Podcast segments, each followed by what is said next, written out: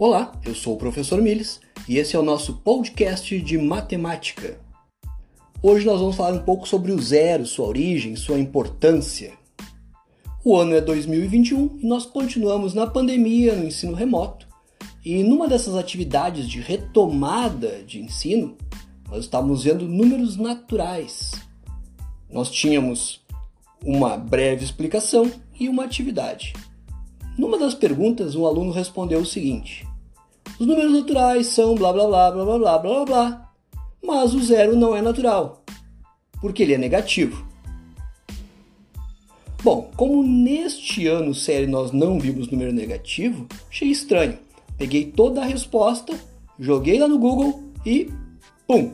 Apareceu aquele site que, se você é professor, você já conhece, se você é aluno, você conhece muito mais que é onde os alunos vão buscar as respostas das questões.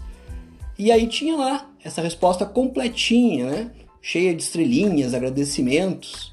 E a questão é a seguinte: o problema todo não é o aluno ir buscar, não é uma pesquisa, é uma busca. Não é ele ir buscar na internet uma informação. É ele ir buscar e encontrar uma informação errada e reproduzir e até ficar para si com aquela informação errada.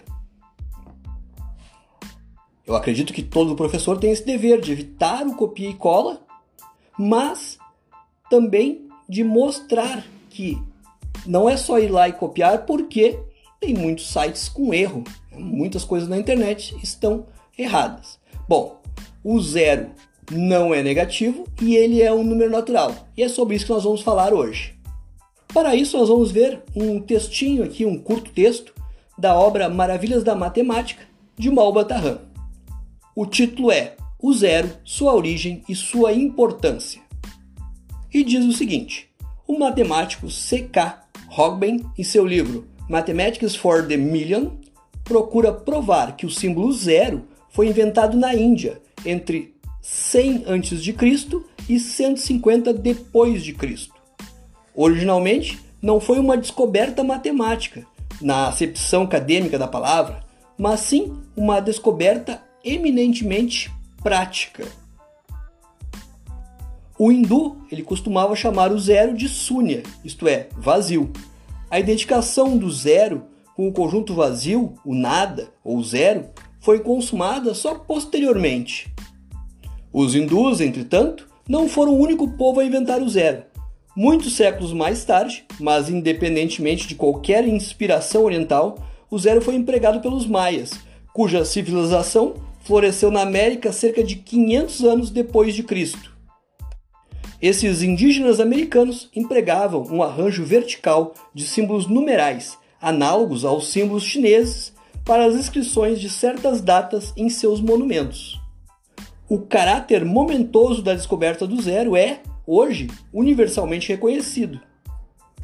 Laplace, que viveu entre 1749 e 1827, o notável astrônomo e matemático francês, refere-se ao zero num trecho importantíssimo de sua obra e escreve: Devemos à Índia o engenhoso método de exprimir todos os números por meio de dez símbolos, cada qual portador tanto de um valor de posição como de um valor absoluto. Invenção notável, mas tão simples que nem sempre lhe reconhecemos o mérito. Não obstante, a esta mesma simplicidade a imensa facilidade que trouxe a todos os cálculos.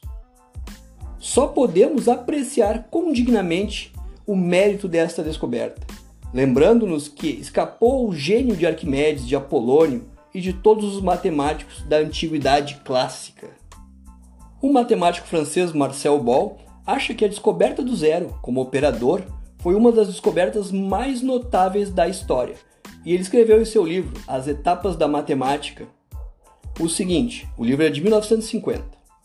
O zero é um operador, pois que cada zero, junto à direita de qualquer número inteiro não nulo, permite decuplicá-lo instantaneamente.